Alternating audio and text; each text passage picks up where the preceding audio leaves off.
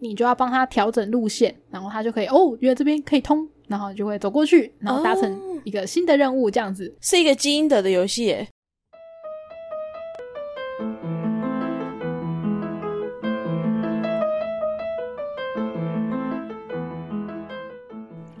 嗨，欢迎大家来到任劳任怨，我是 Jennifer。我是开喜，我们要延续之前讨论过线上游戏跟单机游戏这个主题，这次我们要讲的是 Steam 上面的游戏没错，就是这个有关于收藏游戏的游戏。啊，对对对，你可以在 Steam 上面买很多游戏不玩，这就是收藏游戏的游戏。或者是把它放进你的愿望清单，对等到它特价的时候就告诉你讲说，嘿，你愿望清单有东西在特价哦，然后你看了就很高兴，就嘿嘿特价耶，但你也不会去买，你也没钱买，对对对，或者是你特价去买下来呢，你就再也没有开过它了。我有没很错多款游戏都是这样子的。。它就是一个买游戏的游戏对，那我觉得 Steam 上面我我会比较想要讲的是一些独立制作的游戏，或是一些小游戏啊，不是那种呃三 D 大作型的，因为我本身就不太会玩，但是我有玩很多比较偏是密室逃脱啊，或者是点击式的，然后比较是在注重故事跟美术的这种，我会想要分享的是这种。因为我 Steam 的玩的游戏真的也不多，就是大部嗯分的也都是那种什么多人合作游戏之类的。派对游戏那种呃，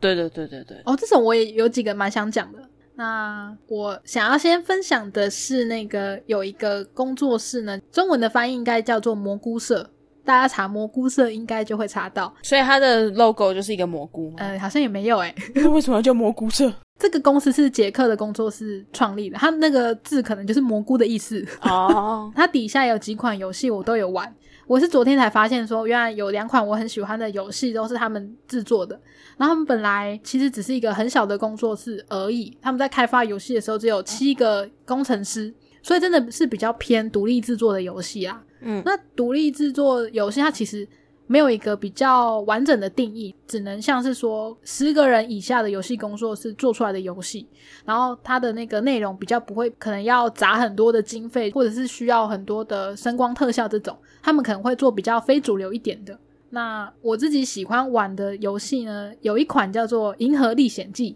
它是偏比较解谜式的。故事设定是有一个小小的外星人，他就降落在一个小小的星球上，然后他的那个星球呢，其实它也不是画的像是我们认知里面的就是圆形的，嗯它的星球是有各种形状的，例如树干形状的，嗯，或者是一块很大的毛球形状的，或者是星球上面住的可能是各式各样的虫虫，或是各式各样的蜥蜴，它有很多种不同的设定。嗯但总之就是没有人类。嗯。那会吸引我买的原因，是因为它的美术真的做的太好了。哦，我以为会吸引你买的原因是因为没有人 类，多讨厌人类啊！嗯，你要这么说，这也是一个吸引力之一啦。就是我觉得多看一些比较特殊的生物，蛮开心的。嗯，然后它的游戏有点像是解谜式，然后你就是跟着剧情，你每一关要去帮这个地图的生物达成一些他们的需求。例如有一关我记得蛮印象深刻的是，有一只猴子它想要泡温泉，可是它的温泉都不够热，然后你要试着移动地图上面的机关。然后移动到那个水可以很顺利的注入到猴子正在泡的泳池里面，然后你要帮它加热这样子。哦然后，如果你达成这件事呢，你就可以解开这个关卡嘛，就可以到其他的地方去进行下一个任务。哦除了游戏画面之外呢，我觉得《银河历险记》它有另外一个我非常喜欢的点是，它的音乐非常的好听，有一种在奇幻世界里面的感觉。现在银河里，对，像在银河里，它里面有很多生物嘛，生物会发出来的声音其实也是配音员大家去配的，不会有任何的文字构成，所以它就是没有任何的语言限制。有一关我记得它要让三个有点像蜥蜴的生物一起唱合音，嗯可是他们的声音不管怎么样都对不起来，所以你要帮他们达成这件事。那如果达成了之后呢，他们就会合音唱出一首很可爱的歌。嗯，他们唱歌的内容也是什么啵啵啵，都是那种音效式的。就没有你认知的语言。对，很像是虫鸣鸟叫啊，或是动物在外面一起叫的声音这种感觉。然后我就觉得很疗愈，因为主角他会拿着一个金色的喇叭，那个是他破关的一个道具啦。然后那个喇叭有时候可以吹，然后有时候可以用那个当成一个水管之类的，它就是一个他的道具。嗯，所以其实它是一个还蛮讲求声音体验的一个游戏。哦，就一定要戴耳机，或者是一定要开喇叭、开声音来玩，对我觉得用喇叭或是戴耳机的话，其实那个体验感会比较好。就是三更半夜没办法趁爸妈睡觉的时候偷偷玩的游戏。你戴耳机的话应该可以啦。 没有啊，三更半夜偷玩游戏要戴着耳机，爸妈醒来就听不到啦。哦，它好像也有做手机版的， OK，大家知道该怎么做了吧？够偷偷了吧？OK 啦，现在很多有在 Steam 上架的游戏，其实也都有做 iOS 啊或是安卓版本的。好的，那因为是解谜类的游戏嘛，然后解谜类的游戏最怕就是什么，就是解不了或者是卡在那边。没有提示怎么办？对，那其实它的游戏里面也有内建攻略本，啊，就它会有一个指示书，不会很直接告诉你说我要怎么做才能达成，可是它有跟你讲原理，例如我要怎么样让水从那个管子流到这个猴子现在要的水池呢？我应该要做什么样的连接，然后它才可以过来。他会有点稍微提示，也不会明讲这样。对对对，但支持努顿的我呢，还是很容易卡关，所以 我后来有选择去看人家的实况。我觉得，如果说你想要视觉跟听觉的享受，都是蛮适合入手的一个游戏。然后另外一个游戏也是同一个公司出的，叫做《机械迷城》。也是解谜类的游戏，对对，也是解谜类的。就如这个游戏的名字，它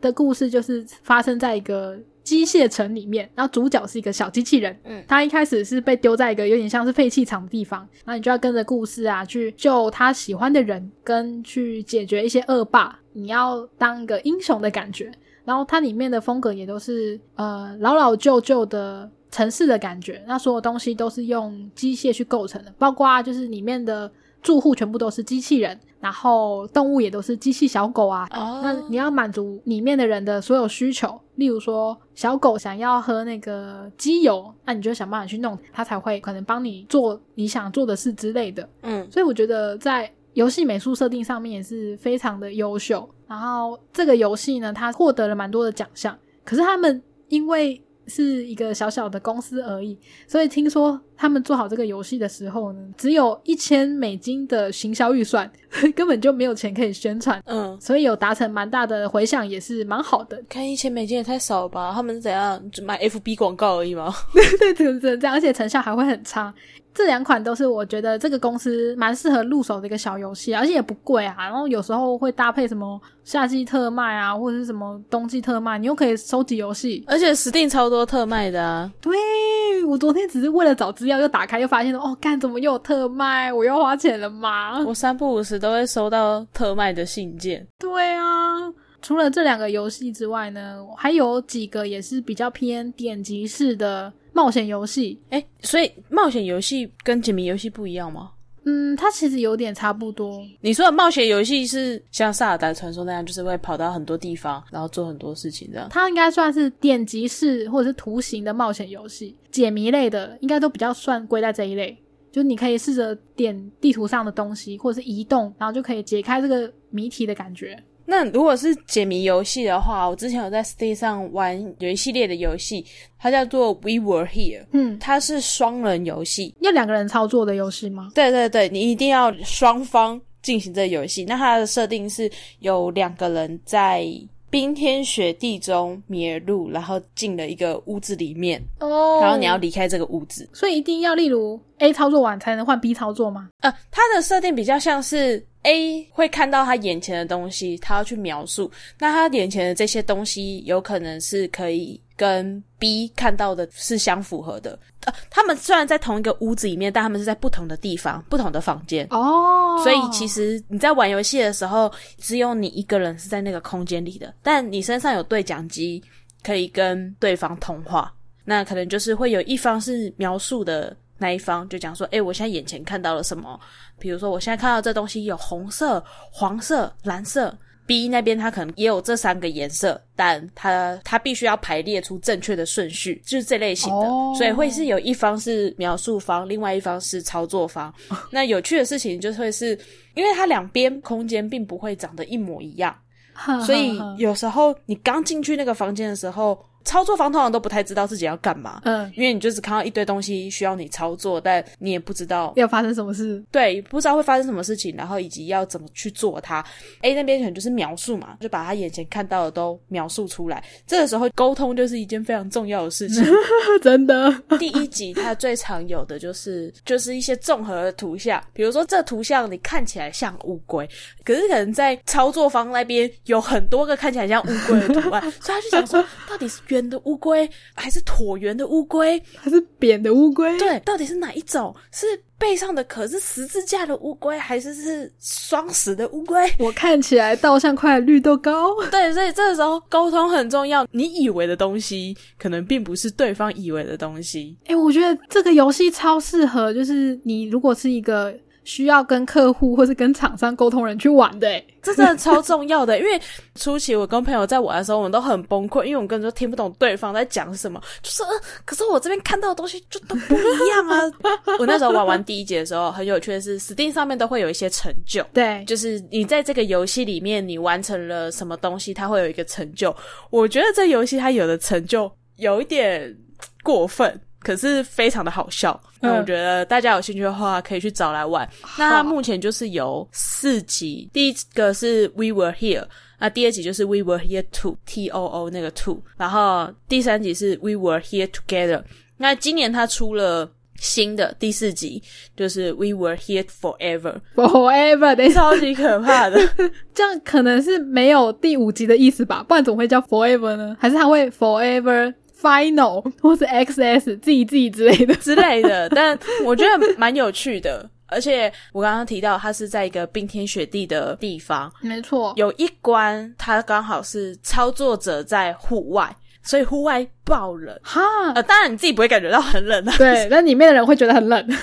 对，你就会爆冷。然后，如果你描述方描述的不够精确、不够快的话，那操作方它的视线，就是你的可见视线范围会越来越小，哦，会被冻死。对，四周它就会开始慢慢的解冻，然后你的视线就会越来越狭小，越来越狭小 Oh。到最后，如果超过时间你还没有完成操作，离开那一关的话，就会死掉， 它就会冷死。哦，所以这是一个会死人的游戏耶。对，就要再从前一个关卡，就是储存点开始再玩。那它有规定说，例如你你是描述方的话，你有多少时间可以用吗？没有，都不会跟你讲时间。哦，他可能就是因为怕有人一直挂在那边不动，所以才要增加一个有人可能会死掉的桥段。对，因为我记得在冷死的那个部分，那真的很紧张，因为很努力的就跟你讲说，你就要干嘛，你接下来会看到什么，会看到什么，你要动什么，你都要动什么。但操作方就会，我不行，就很冷，然后我的视线越来越小，我动作越来越慢。没有人听得懂对方在讲什么。对，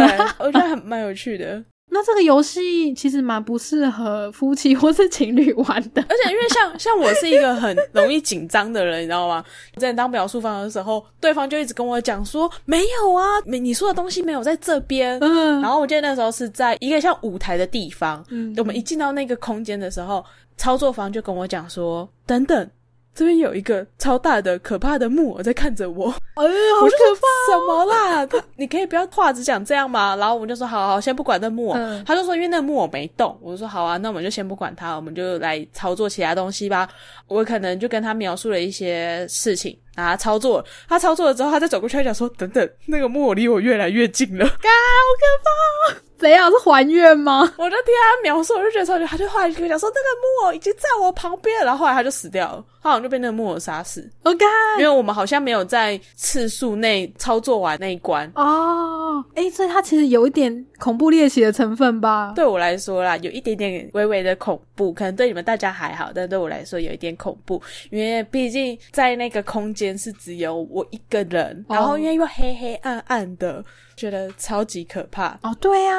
其实蛮多解谜类的游戏都是会塑造这样的氛围，诶，所以我觉得，嗯，有些我不太敢轻易的去买，就是因为我怕我一个人玩的时候会有点怕怕的。 对我我玩的是双人的，对，他至少要有两个人。虽然说另外一方会不知道你发生什么事情，但至少你有个人可以对 话。那你跟你朋友玩的时候有吵架过吗？算吵架吗？就是会大声起来，我们可能彼此听不懂对方的描述，或者是操作方办不到描述方那边的事情，这样，然后我们就越来越大声，就啊，就真的不行啊，就真的没有啊，什么都没有啊。啊不然给你来当呃，没有，后来我们发现是 bug，干哈哈 哭哦，这游戏是不行耶、 没有，我不知道。可是其他人玩都好好的，而且我们是玩到后面才发现遇到 bug，难怪我们那个地方就一直过 不了，因为我们就一直卡卡超久，干卡到不行，啊好惨我哦们就只好上 YouTube 去看人家的攻略，然后就发现说，诶。那为什么人家攻略呈现出来的画面跟我们的不一样？然后我们才发现，哦，是 bug。后来是重开吧，或者好像改天再玩，然后就正常了。就他可能游戏有更新过了，不晓得，我跟这个朋友我们也玩了三集了，每一集我们都会遇到一次 bug。你可能要挑的不是游戏，是伙伴。我不知道到底是应该要挑游戏还是要挑队友。啊，对，嗯，这看起来就是，嗯，尤其你应该不太能跟你哥玩啦，我相信他带衰的程度哦。对，但哦，我觉得这游戏还蛮好玩的，甚至是因为最近疫情期间嘛，我有看到其他朋友他们也有玩这个游戏，那他们可能就会是分成两队，哦哦，这样比较好，这样比较好。就至少描述方会不止一个人可以帮忙描述。 对，这样子要怪的人可以比较多，对不会只有一个人。我觉得这系列游戏还蛮好玩的，而且它会有一点紧张气氛， 对对对，就是如果你不怕木偶或者是不怕死掉的话，可以玩。真的死掉也不会怎么样啊，但就会觉得很紧张。他一定是因为有人之前玩都挂在那边不动，嗯然后很多人就因此没有完成游戏。 我觉得可能制造商有一点调整，他觉得不行啊，我们还是要加入一点时间的元素进去，嗯，不然没有什么紧张感。让大家紧张一点吧。你看，你渐渐的要被冻死了哦。没错。那有另外两个也是偏比较这种图形冒险的游戏啦，就是解谜式的，通常都会归在这一类。啊，这个游戏叫做《回忆之旅》，那有另外一个翻译叫做《老人之旅》，因为它的英文就是 Old Man's Journey 之类的。那这个游戏故事内容就是一个老人家，他要呃借由旅行这件事呢，去回想他以前做过的事情。进行游戏的过程中呢，可能会播放一些他以前的记忆。那我觉得它很可爱的地方是，它是横向卷轴的解谜式。比较常遇到的状况是，画面上面可能会有好几个不同的地形，或者是山丘、房屋之类的。那你是可以去拖拉这些山丘的，例如你可能本来是平地，然后你可以把它拉起来，它就变成凸一块。那凸一块的状况下呢，这个老人家可能就有办法走过去。你有点像是一个上帝视角在照顾这个老人的样子，嗯，他如果遇到一些关卡过不去的话，你就要帮他调整路线，然后他就可以哦，原来这边可以通，然后你就会走过去，然后达成一个新的任务，这样子。是一个基因德的游戏耶，帮助老人。新的游戏，对，平常没有老奶奶可以扶过马路的话，你可以在这个游戏里面帮助这个老人家。对，疫情期间可能比较不方便在外面跟人接触，有人与人的连接，你可以在这游戏里面帮助老人家。没错，而且像你可以这样子去改变地形这件事，我觉得也蛮有成就感的。你就很像是一个造世主，嗯，然后老人家在移动的时候，或者是说他到每个关卡的时候，其实你是可以慢慢去享受他那个整个氛围。它不是一个很讲求说你一定要在多少时间内去破关的一个游戏，因为它的游戏画面做的很美，就很像是一个精美的绘本一样。如果说你要停在某一个地方，默默的去观察那个景色的话，其实也是可以的，因为它画面里面可能会安插一些，例如有小鸟在那边唱歌啊，或是有猫咪在那边摇尾巴，你可以去摸摸它嗯之类的，就是呃一个可以好好去享受的一个游戏。嗯，那它也是得了蛮多奖的吧？嗯、我好像也是因为卡关就没有继续玩了，可能我的想象力不够吧，因为他们通常都是会希望你去进行一些你平常不会想到要这样子做的事情，然后所以玩的游戏比较少的人，可能就会比较容易被卡住，所以我通常都会玩到卡关，还是会觉得说那个画面就是很美、很疗愈，所以我愿意把它开着就放在那边，然后卡关也没关系，。就只是好看就好了对，至少不会可能太冷死掉之类的。哦，然后另外一个游戏呢，它应该是你不太敢玩的那一种。嗯那我会选择买它，是因为它的游戏时间通常都不会太长，它的故事篇幅没有那么长啦，所以你只要有办法离开那个地方的话，基本上可能半天就可以玩完了吧。嗯那个游戏叫做《锈湖旅馆》，那个锈是铁锈的锈，湖就是湖泊的湖。嗯，它的设定呢是有一群动物，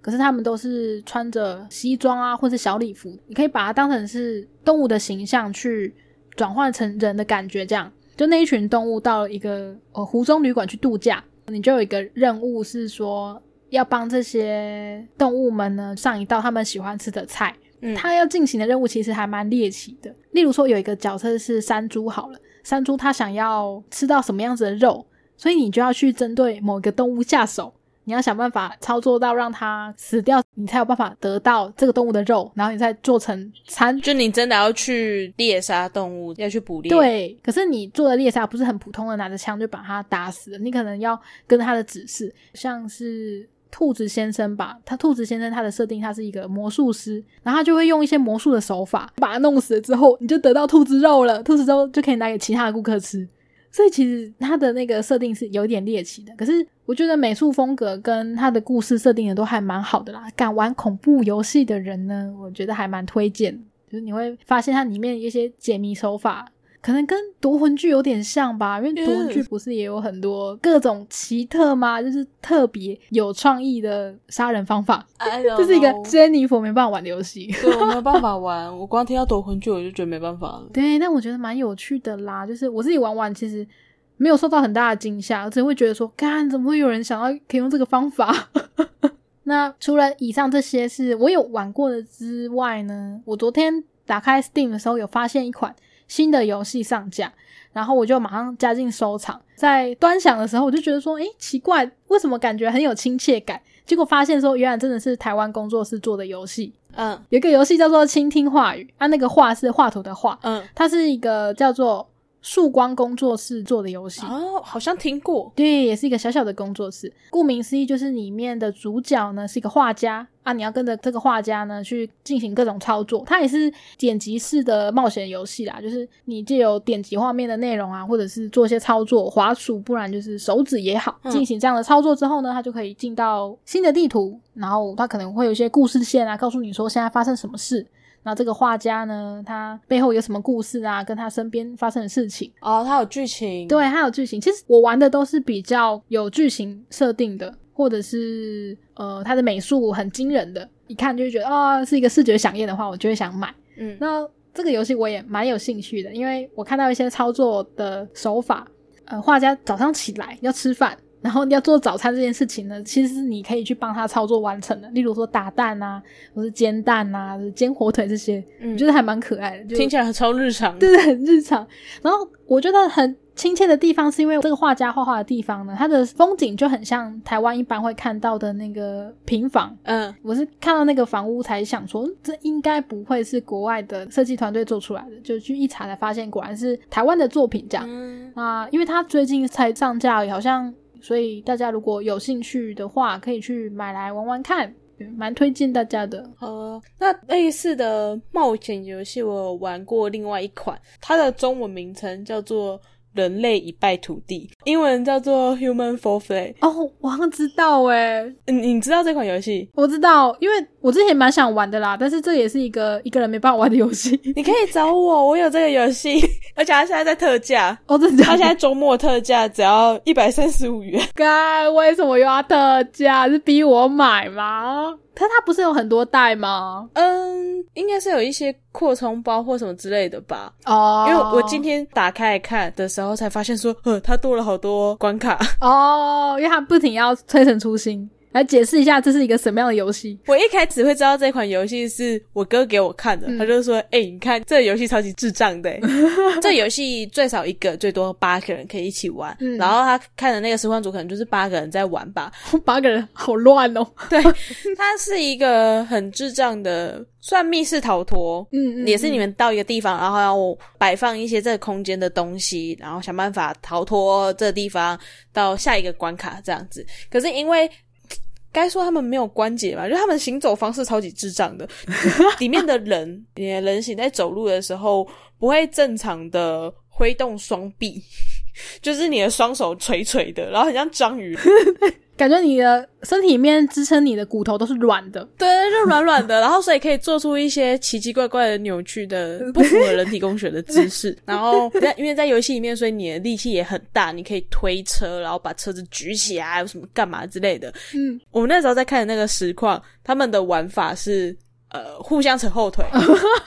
永远没办法破这一关。但他们一开始一到的时候，因为大家都在熟悉怎么操控嘛，所以他们就说：“诶、我可以把这东西举起来，诶、我可以把你举起来。”然后就把人举起来， 然后就往旁边丢。因为它这是一个它的设定好像是在梦境里面，所以你们的空间都是浮在空中的，这样你就可以把人举起来，然后往旁边丢，那个人就会再从天上掉下来。哦哦，对对对对对，所以其实他也没有死掉这种状况，他其实没有死只是掉，这个人会暂时消失一下。因为他们玩的很白痴，就是互相扯后腿。真的有想破关的人，但是也有扯后腿的人，他可能就会把东西藏起来，或者是把东西丢掉。 然后我就看的时候就觉得太好笑了，这游戏太好玩了。刚好身边的朋友有的有这款游戏啊，我们就一起玩这样子。可是因为那时候我们玩的时候只有三个人，而且好像在后面也遇到 bug， 怎么又有 bug？你是不是跟同一个人玩？ 就是有遇到 bug，所以我玩到后面也有点累。 这个游戏我也搁置了好一阵子，但我觉得很有趣，而且你还可以帮自己的角色穿上一些特别的服装或者很搞笑的服装。哦而且因为因为你可以做很多现实世界中做不到的事情，像我刚刚讲的推车，把或车举起来，，对，或者是推火车什么之类的，你可以爬很高的地方。或是把朋友丢下悬崖。 对对对对，我觉得还还蛮有趣的。我觉得他最好笑的地方是因为人都软软的，对，所以你就没有办法做到你平常觉得轻而易举就可以做到的事。就是你的操作没办法，真的非常随心所欲。甚至我觉得有时候操作的时候，你可能会想要就是肩膀动一下，看它会不会比较好动。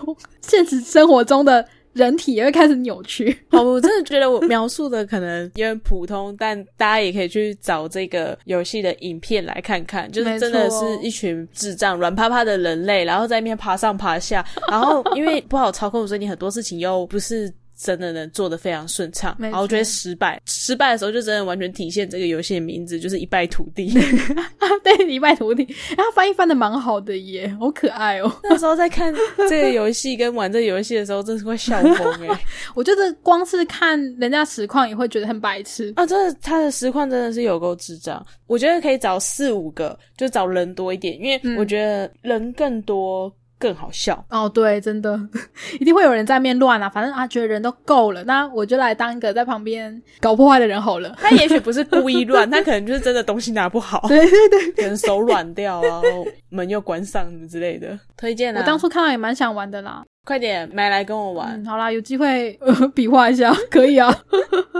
那我觉得你讲的这个也蛮接近派对游戏的，因为一个人其实可以玩，可是这种很多人玩的时候感觉是不一样的。嗯，那有几个我有玩过跟没玩过，我都想推荐一下。有一个派对游戏呢，应该蛮知名的，叫做 Overcook，哦它翻成中文叫做“煮过头”，对我觉得翻译的也是蛮传神的。我自己玩的体验呢，我真的也是觉得哈，如果你是想要培养感情的话，千万不要跟你的朋友一起玩。哎、真的耶，这超级容易破坏感情的。对，但如果你的朋友是一个理智的人，有心要跟你一起破关的话，我觉得你们可以试试看。因为我们那时候玩的情境呢，其实是三四个人嘛，嗯，然后四个人的关卡下呢，就变成说你要做的事情可能蛮多的。Overcook 就是一个你要在厨房内准时出餐给顾客的游戏，它简单来说就是这样。对，要切菜，然后料理、出餐、洗盘子，煮过头的时候还会失火，你还要灭火。哦对，所以它听起来是一个很简单的游戏线，可是你在厨房内会发生的事情实在是太多了，甚至我觉得后面有一些关卡超邪恶，例如它可能会在船上会有两艘船同时行进，这个我知道， 你要从 A 船把东西丢到 B 船去，你丢不好的时候还会被骂， 朋友可能会觉得说我先要这个，你怎么这样丢啊？顾客要生气了之类的。 玩到后面是变成大家都是很努力想要破关的，嗯所以我们还要讨论战术。例如说，哎、你等一下就专门负责切菜；B，你等一下走到那边把东西丢给我；然后 C，你怎么样怎么样。呃，就认真的分工合作。对对对，我们是很认真的分工合作的这一种。那我也觉得蛮好笑，就觉得说哦干，本来想说应该是个消遣吧， 结果大家超认真的想要破游戏， 就整个变成目的完全不一样，嗯，真的是蛮舒压的啦。但哎哎不对，应该不算舒压，我觉得人类一败涂地比较舒压，这应该是一个。蛮高压的游戏。对，压力越来越高。可是我没记错的话，煮过头它同样的团队有另外一个新作叫做《胡闹搬家》（Moving Out），顾名思义，它就是在搬家。嗯，然后好像也是破坏友情的合作游戏。派对游戏，我觉得如果有人真的很讲求输赢的话，哈，哦，实在是不太适合玩啦， 因为它就是会有很多这种可以互相伤害的情节。 那还有一个，我觉得它是一个人玩也可以有很惊心动魄的状况，叫做 Don't Stuff，哦，台湾翻译是叫别挨饿。呃，我之前有朋友他们都在玩、欸，对我其实有看过人家玩，但是我不敢玩，因为我觉得我一定会把那个主角弄死。我是一个不擅长生存游戏的人。哎，一开始我看到是我之前的室友，他有买这个游戏。嗯这个游戏我比较喜欢的是它的美术风格，它美术有点像是剪纸，嗯，然后旧旧的，里面的人物比较偏美式一点。嗯它这是一个要在极地生存的游戏。一开始还没有到冬天之前，其实你都还可以比较惬意一点。可是我觉得它对我来说很大的一个挑战就是，如果一到达冬天，我应该会马上死掉，因为过冬是一件很困难的事。吃食物也不够这样，对，收集食物、收集毛皮，然后储存起来，嗯所以它甚至有非常多的难度嘛，什么简单啊到困难。我看我室友玩的感想是，我可能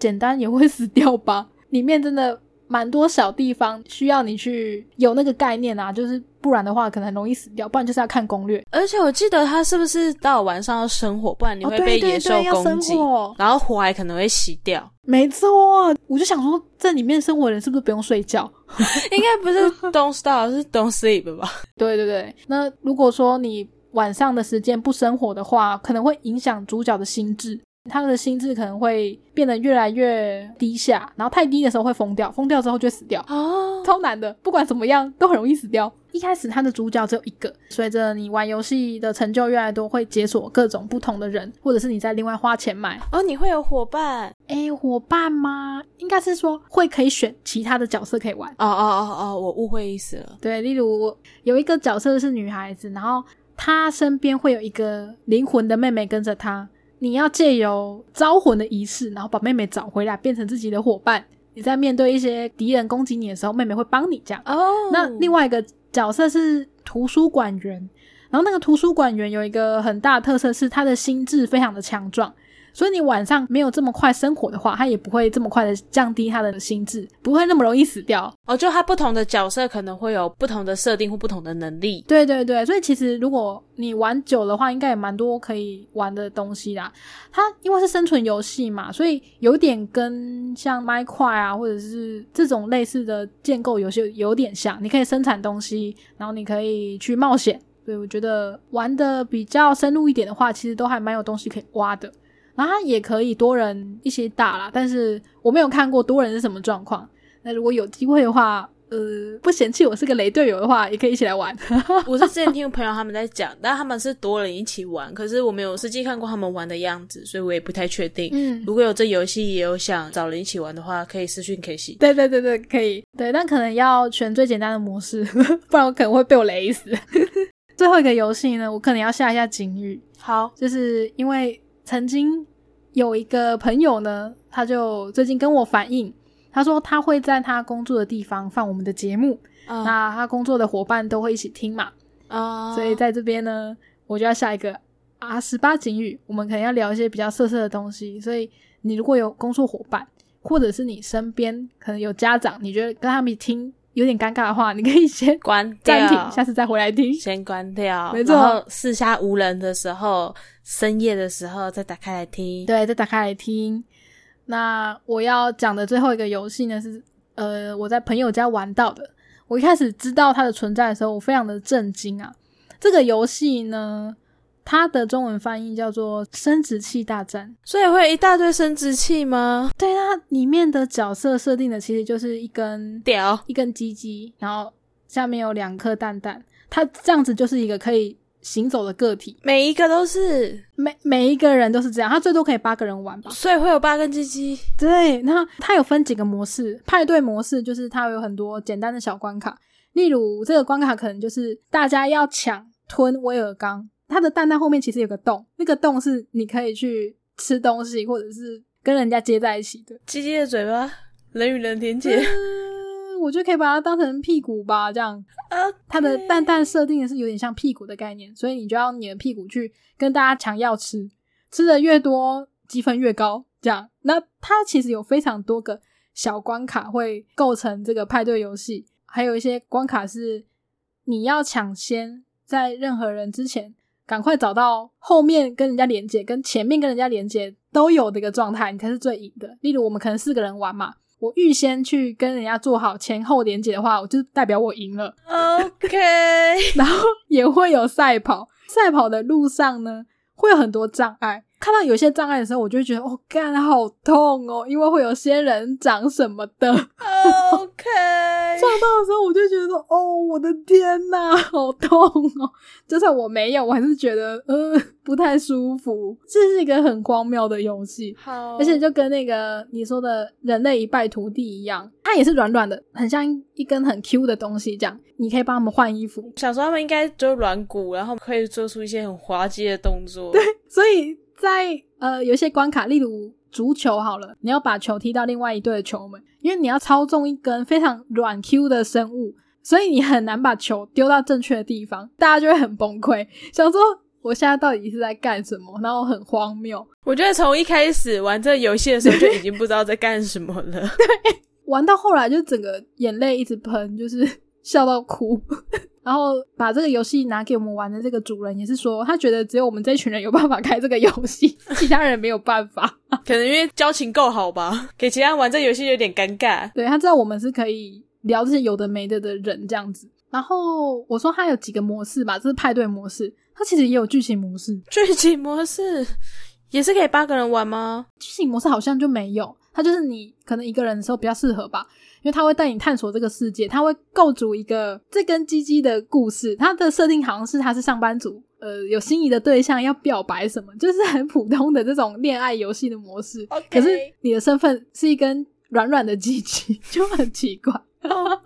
哦这个就很荒谬了。好哦，那这个游戏之前那个制造商在制作的时候，本来应该也是一个玩笑而已，就没想到真的做出来。嗯做出来了之后，他们要怎么宣传呢？Steam 根本就不想帮他们宣传，因为他们是一个 R 十八的游戏， 算成人游戏。对，它真实是成人游戏啦，因为那个形状就很直接，它也没有打码什么的，所以他们一开始好像是想要买一送一，但是后来其实好像算蛮多人买的啦，因为太好笑了吧？它真的蛮适合派对的时候拿出来玩的，太白痴了。看到那几根软软的生物在荧幕上跳动的时候，我会觉得说，我现在到底是在干什么？而且他们除了很软 Q 之外呢，还会一直喷一些有的没的的液体，你也不知道是什么，那个画面就会很潮好湿，恶心哦！我听起来好恶心 哦。其实蛮恶的啦。所以如果是不太能开这种玩笑的朋友的话，哈，建议还是不要， 好你要慎选对象玩这个游戏。慎选朋友，没错打开游戏的时候要慎选朋友，慎选玩家。对对对，但如果有机会的话，是蛮推荐大家开开眼界的，我觉得很酷。好 哦，大家有兴趣的话可以去找来看看。 那我们呢，就是分享一些我觉得如果没有在玩游戏的人，可能也不太知道；那就算有在玩游戏，平常也不一定会知道的小游戏给大家。我相信机机游戏应该没什么人知道， 我不知道，我觉得应该有，大家只不想承认吧。哦，我不想承认，就是。但如果你知道机机游戏的话，来找我聊聊看， 我会跟你应该聊得蛮开心的，我觉得很荒唐。 OK，或者 是可以找 K 姐一起玩。 呃，可以啦，可以啦，但是我希望不要只有两个人， 可以多人一点，比较好玩。 好了，我会加 入，我加入你们。哦喂、好哦，如果有什么大家觉得也想推荐给我们的游戏，不一定要限定是这种独立啊或者小游戏。只要是 Steam 上面觉得很赞的游戏，都可以推荐给我们。对对对，用私讯啊，或是单集留言的方式。嗯，那单集留言的那个连接，其实我们每一集的简介都有放，对大家可以点开简介，按下单集留言的按钮，就可以留言给我们。 OK，然后，如果喜欢我们节目的话，也可以订阅啊，我们也有赞助连接哦，也欢迎分享给你所有的朋友。对，可以一起玩《鸡鸡大战》的朋友。或者是你觉得可以跟他考验一下彼此默契的话，都可以哦。好哦，刚刚讲的那些游戏，有些是不太适合情侣一起玩的嘛。那我觉得鸡鸡游戏应该蛮适合的，嗯，自自己斟酌，自己斟酌，就是蛮智障、蛮好笑的。 可以吗？不行吧？如果那个女生讲说，哎、这个好像你的鸡鸡哦，然后吵架怎么办？哦，对耶，对不起，所以我没有咯想 到。自己斟酌，OK，好吗？我们不会负任何责任，以上纯粹推荐主观的评论，没错。请大家自己承担吵架的风险。本节目概不负责。 OK，好哦，我们是任劳任怨，我是 Jennifer，我是 k a s e y 喜欢的话要帮我们分享哦。好，就这样啦，拜拜。拜拜。